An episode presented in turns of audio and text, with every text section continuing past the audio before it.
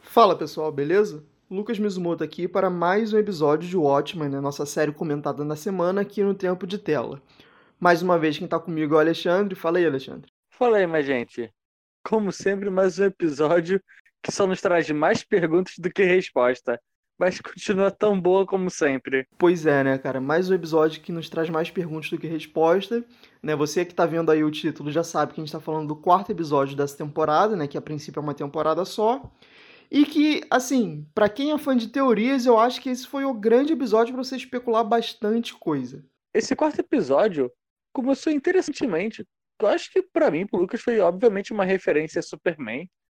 Porque é toda uma introdução em off mostrando o dia de uma família, de um casal, de um, uns fazendeiros na sua terrinha, basicamente no meio de nada. Vivendo lá sua vidazinha simples, com uns pequenos defeitinhos, mas aparentemente feliz. Até que surge a personagem Lady Trial, que ela foi apresentada nesse episódio, e que. Maluco, que entrada estranha. A, a cena é mó bonitinha lá, o dia a dia do cara, o dia a dia do casal. Aí chega ela no meio da noite fazendo super ofertas sobre troca de casas por bebês. E tipo, como sempre, sendo muito diferente essa série. Aí sim, ela não é bilionária, ela é trilionária. Porque as pessoas podem nesse mundo. É, cara, assim, uma coisa que já me chama atenção nesse início do episódio, né, além da referência do Superman, obviamente, é uma coisa que eu acho que o restante do episódio, de certa maneira, a série como um todo tá tem uma preocupação muito grande, que ela enfatiza muito a questão de legado, de memória, né? Ela fala bastante disso pro casal, que tipo, ah, não sei porque vocês estão se preocupando com essa terra aqui, se vocês quando vocês morrerem acabou, né? Vocês não têm filho. E aí o grande trunfo dela é trazer um filho né? E a gente pode pensar até um pouco a questão do Will, né, com a, com a neta dele, né, a, Angela. a Sister Knight, a Angela, justamente, né, que faz essa relação, eu acho que é bem interessante. Mas sim, cara, a Lady Triel, né, é uma personagem que apareceu assim, do nada, trouxe mais dúvidas pra gente, mais especulação, e eu gostei muito dessa adição dessa personagem, né. Voltando pra cena que você tava falando, né, ela, ela conversa lá com os caras e tal, né? Consegue comprar a terra, né? Ela dá um bebê e 5 milhões, se não me engano, é esse valor, né? E logo depois a gente vê que cai um negócio do céu. A princípio a gente estava achando que era né, o carro do episódio. da dois episódios atrás, mas não, assim, a gente não sabe exatamente o que, que é ainda aquilo que está caindo, né? Mas ela fala que, tipo, ah, aquilo dali é meu, né? E mais pra frente a gente vai falar um pouquinho disso. Mas enfim, né? O episódio introduz com essa personagem nova, né? Uma personagem misteriosa que né, quer comprar essa terra ali em Tulsa, né? Ela tá fazendo uma construção, né? Que a gente vê depois que é um relógio, né? Que faz uma analogia até com o próprio Zimandias da HQ, que tem um relógio do fim do mundo. E aqui ela faz meio que um relógio da eternidade, né? Alguma coisa desse tipo que ela fala. Que novamente, né? Tem essa questão de se preocupar com a memória, com o legado, né? Que ela fala, não, esse relógio aqui é para durar para sempre, uma coisa assim que ela comenta. No caso, vem a ser a filha dela no mais pra frente que fala sobre que vai durar para sempre, que é a nova maravilha do novo mundo. Eu tenho mais dúvida se aquilo ali é filha dela. Porque a menininha, ela vem aparecendo ao longo dos episódios bem de coadjuvante.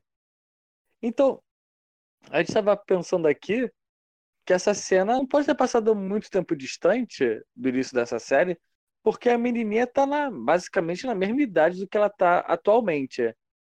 Ou é um clone. Porque, bem, na hora que você abre as porteiras de ter um personagem que tem clone, tudo vale.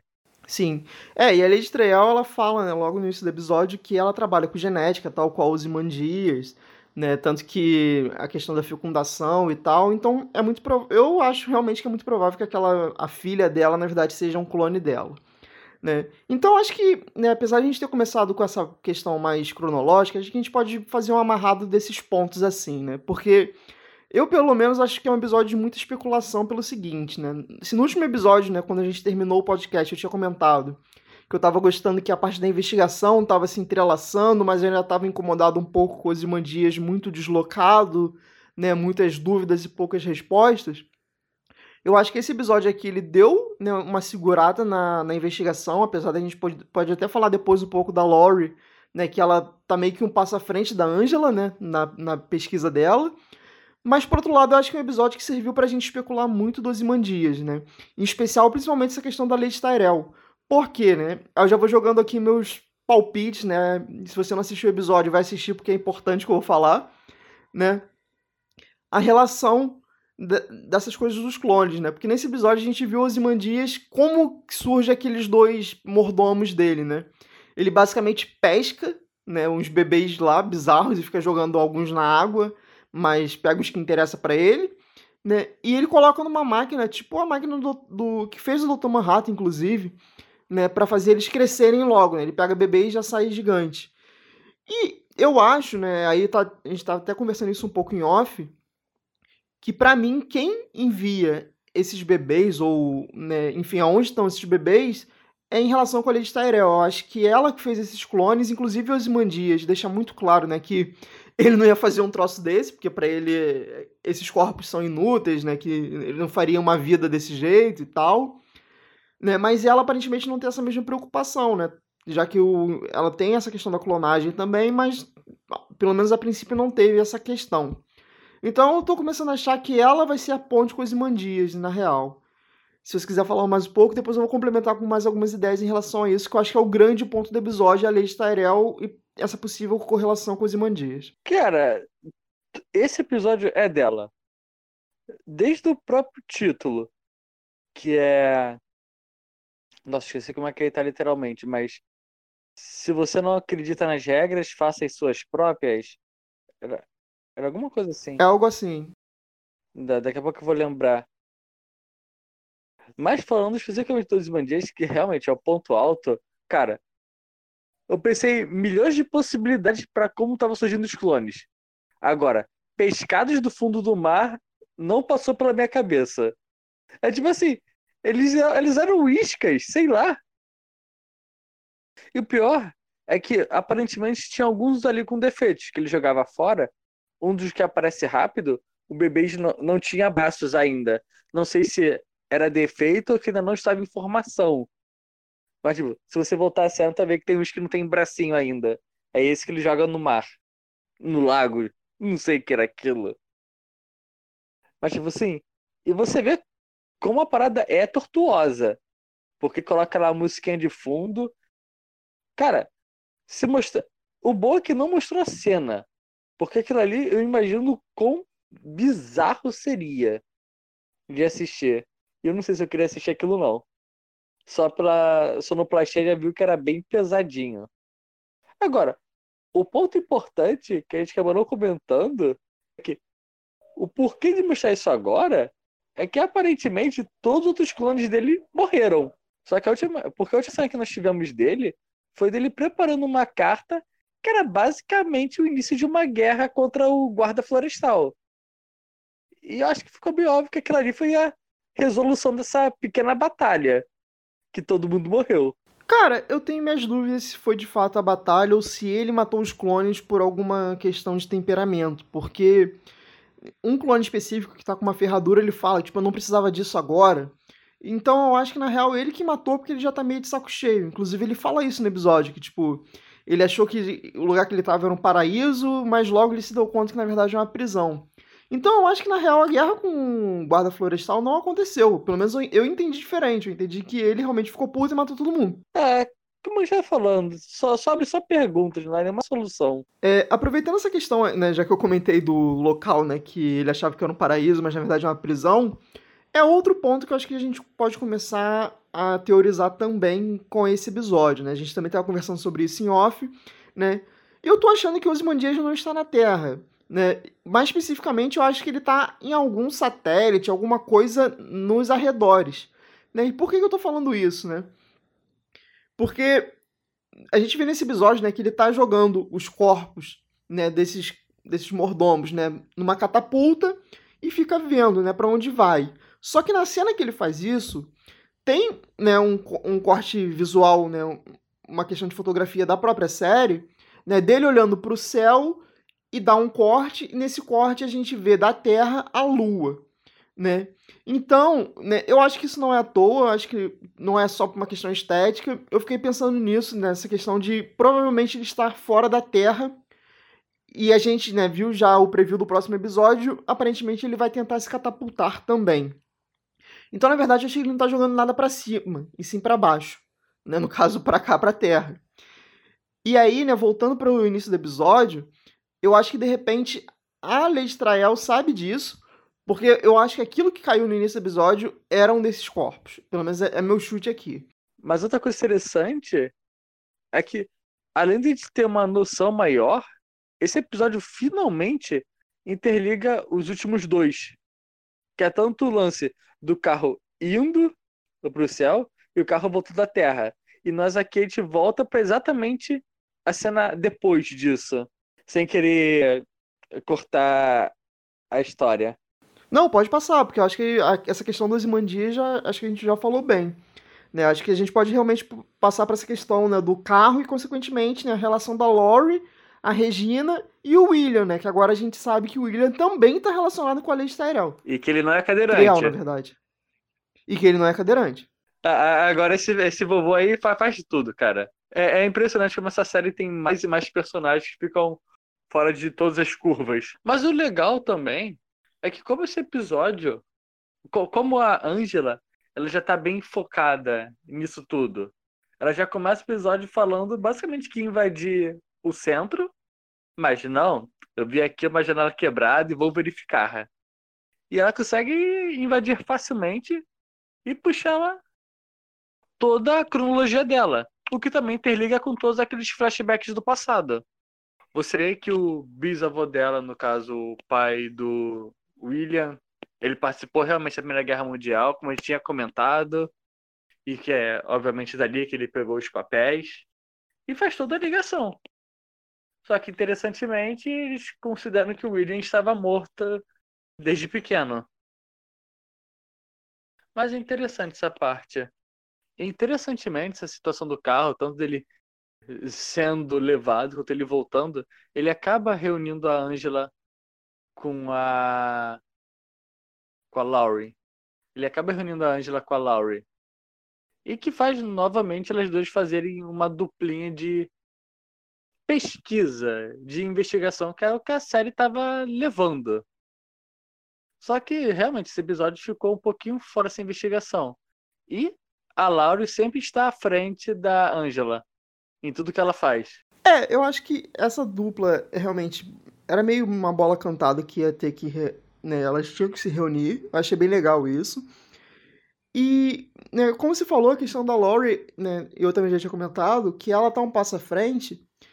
E a gente começa a ver que, na real, né, pra gente, como espectador, já tá meio claro que, que a investigação, a não ser que a série esteja enganando a gente, que é possível, ela meio que pouco importa, né? Porque a morte do xerife me tá parecendo mais muito um gatilho pro William né, chamar a atenção da neta do que de fato para alguma coisa relevante para a grande trama. Eu posso estar muito enganado, inclusive, mas eu tô com essa sensação. E aí, né, a gente vê, né, que o, o William tá lá com, com a vietnamita, né, com a personagem que chegou nesse episódio, né, ele tá conversando com ela no final do episódio, mais para frente, mas ela, a própria né, Lady Triel fala pra, pra Angela, né, tipo, em, em vietnamita, né, que ah, seu, seu avô perguntou se você se você pegou os remédios dele, né, uma coisa assim. Então eu tô achando que no, mais pra frente, né, de repente o próximo episódio, a Angela é capaz de tentar ir lá para descobrir alguma coisa, porque ela, né, foi uma bola cantada que ela já sabe que ali é uma, uma fonte de informação sobre o avô. Já a questão da Lori, eu tô começando a, começando a achar não. Ela já sacou, provavelmente, né, que a Angela tá escondendo alguma coisa em relação à investigação e ao próprio William. Né? Porque, assim, se a Angela conseguiu pegar essa informação né, do William lá naquele centro, é muito fácil a Lauren fazer a mesma coisa, porque ela fez de uma maneira muito tranquila até, né? E, assim, ela já foi na casa da, Lore, da, da Angela, então digital não falta para ela conseguir isso. Inclusive, ela fala isso do carro, né? Tipo, ah, eu vi seu carro, tinha um monte de digital sua e da sua família. Então ela já tá meio que realmente um passo à frente. Mas em relação ainda à questão do William, né? E aí, até puxando já para o final, grande final do episódio, né? Se quiser, até pode voltar depois pra gente comentar outros pontos que você queira. É, né, ele fala que, tipo, daqui a três dias, né, o, o, tal grande plano deles vai acontecer, né, que a gente ainda não sabe qual é, mas está relacionado com o relógio, ao que tudo indica. E ele fala, né, que eu vou trair, tipo, ela é minha família, né, a Angela, mas eu vou trair ela. Então a gente já sabe que, né, a princípio eu tava achando que o Will era um cara bom, eu já tenho minhas dúvidas, eu acho que de dois uma, ou eles dois são vilões, Inclusive, inclusive, eles têm uma adoração pelo Vade, né? Pelo menos ela deixou muito claro, já que ela tem uma estátua dele, né? De ouro maciço. Ou então é aquela questão né, do próprio ótimo antigo, né? De fazer um mal pelo bem maior. Cara, eu não sei ainda. Porque realmente, em ótimo, a noção de certo e errado é muito tênue. Mas realmente, não dá nenhuma resposta esse episódio, não dá resposta de nada. Só que o William não é cadeirante. Apenas isso. E tudo saberemos daqui a três dias é, na série. Que pode ser quatro capítulos ainda. Mas da forma que a série tá andando com passos largos, sem enrolar na. Ele não tá enrolando. Então eu acho que já no próximo episódio a gente vai entender muito melhor. Mas, falando de coisas que ainda não dá para entender, cara, teve a cena bizarra do cara do mascarado de que usava lubrificante. Cara, o que, que foi aquilo? Cara, realmente, eu, eu tinha esquecido dessa cena para comentar e eu queria falar dela também. Né, que a gente vê ali a, né, a Angela jogando fora a cadeira de rodas, né, meio que pra tentar apagar as evidências que o William tava lá com ela, né. E a gente vê aquele cara correndo eu não sei, parando para pensar agora, será que aquele cara não é o maluco do FBI? Cara, eu inicialmente, quando ela olhou pra aquela cena, eu não tinha visto ele. Eu tava preocupado que se tinha uma câmera observando ela. Aí do nada surgiu um maluco. E tipo, caraca, mano, da onde surgiu o maluco? Não, o maluco literalmente vai pelo bueiro, né? É bizarro aquilo. Mas assim, é só pra ela já ter uma noção que tem alguém vigiando ela, né? E que de certa maneira já sabe algum podre dela, porque ele viu ela jogando um negócio ali, então ele pode muito bem catar, né? Então não duvido que esse personagem brote mais pra frente tenha alguma relação com alguém, né, que possa estar vigiando ela. Ou a própria Laurie, né, junto com aquele cara do FBI, que pode ser uma, uma possível pessoa que é aquela pessoa ali, né, o cara do lubrificante, vamos chamar ele assim. Ou alguém mesmo. Ou então alguém do próprio daquela própria cúpula ali da, da lei de trial, né? Eu não tinha pensado no cara da FBI, mas, bem, pode ser também. não duvido mais de nada. E fora essa cena, que, que ela é bem estranha, esse episódio novamente teve uma relação com o passado. No caso, dos episódios sempre contou um pouquinho sobre o Watchmen. E dessa vez nós tivemos a origem da Espectral, contando pelo nosso senhor do FBI que sabe de toda a história, que ele leu os quadrinhos e fez uma dissertação sobre. E eu gosto disso. Porque não fica maçante e é uma boa referência a tudo que já aconteceu e respeita a obra.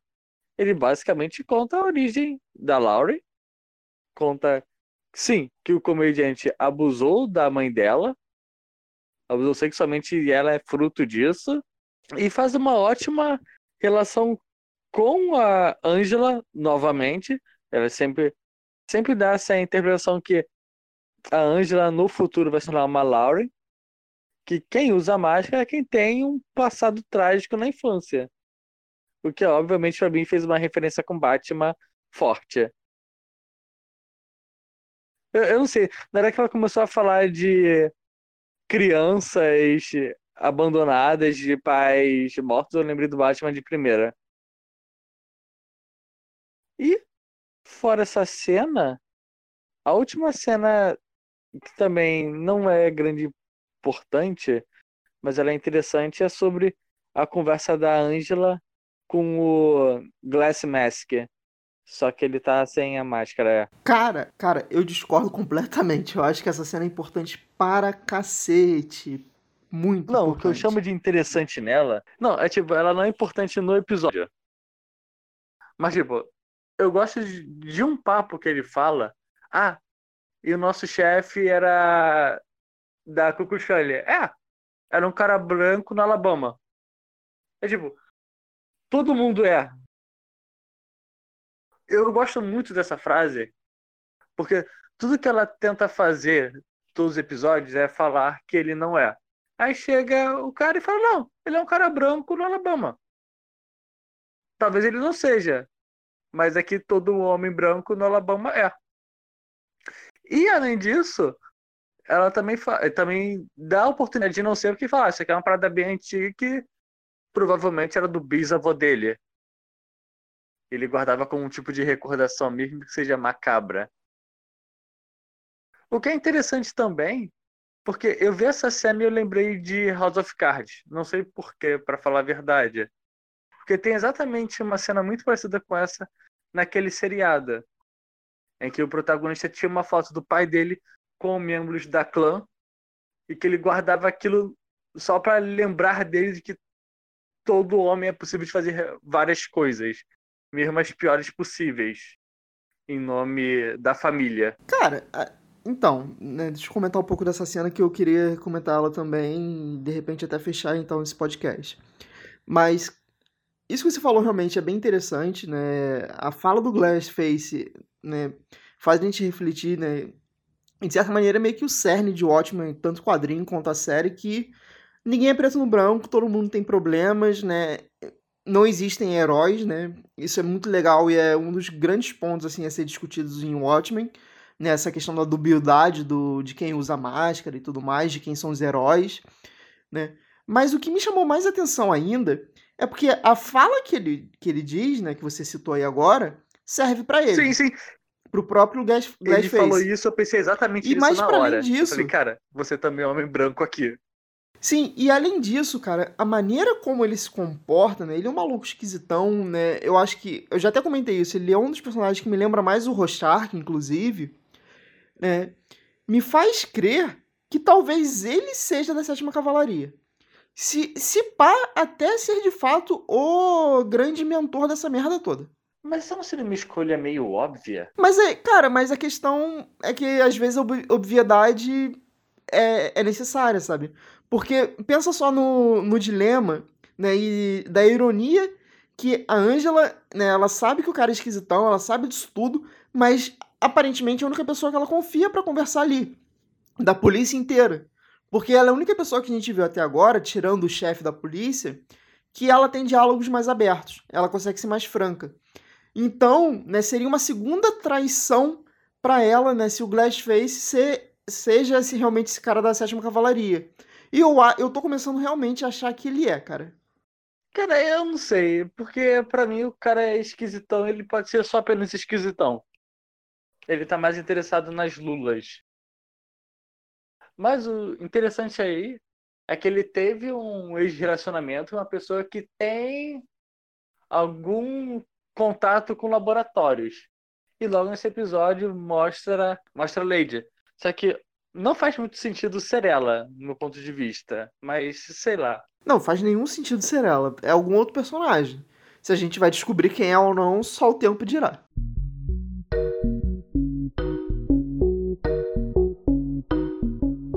Bom, pessoal, esses foram os nossos comentários do quarto episódio de Watchmen, né? If you don't like my story, wri- write your own, né? Quarto episódio da série, né? Vocês podem ver, a gente tá gostando muito, a gente tá teorizando muito. Cada episódio, nova especulação, novas coisas que surgem e poucas respostas, mas tá sendo muito bacana, né? E a gente quer saber, obviamente, a opinião de vocês também, né? A gente quer saber né, o que vocês estão achando da série, o que vocês estão achando do podcast. Então não esquece de dar um like se você está ouvindo isso no YouTube, né? De assinar o feed, seja lá onde você estiver ouvindo, né? Como podcast só em áudio, né? Trazer feedback pra gente é bem importante. Né, e como de praxe, né, pedir para Alexandre falar também, né, para amarrar as considerações dele. Eu honestamente hoje já trouxe minhas considerações durante o episódio, né? Eu fui trazendo muita teoria e especulação do futuro. Então vou deixar o espaço mais hoje para você, Alexandre. Cara, como sempre é um prazer falar com todos vocês, principalmente assistindo essa bela série que eu inicialmente não esperava nada, porque para mim a obra original já é perfeita. Mas que, cara, não sei onde é que isso vai levar. Mas o percurso está sendo uma delícia de acompanhar. É cada novo episódio uma nova teoria em cima de coisas que eu não sei o que está acontecendo. E até agora eu não sei aonde é que essa série está levando. Inicialmente eu achei que era sobre a sétima cavalaria. Agora eu já estou duvidando. Para mim ele está sendo tipo o inimigo do bairro. É tipo, esse aqui é o inimigo que o Batman está enfrentando, mas se você parar para olhar, tem a Liga da Justiça enfrentando uma luta intergaláctica. E para mim é isso que está acontecendo. Até agora eu não sei aonde a história dos clones vai levar, aonde o nosso amigo está, se ele está na Lua, está em Marte, está numa outra dimensão, ou está no passado. Cara, eu ainda não sei quem é o guarda florestal, ainda não sei nada. E cada episódio aparecem mais personagens que também não me explicam nada. Tá muito bom isso daqui, sinceramente. Bem, gente, até semana que vem. Com sorte, com mais respostas do que perguntas. Mas até depois. Isso aí, galera. Até semana que vem. Valeu.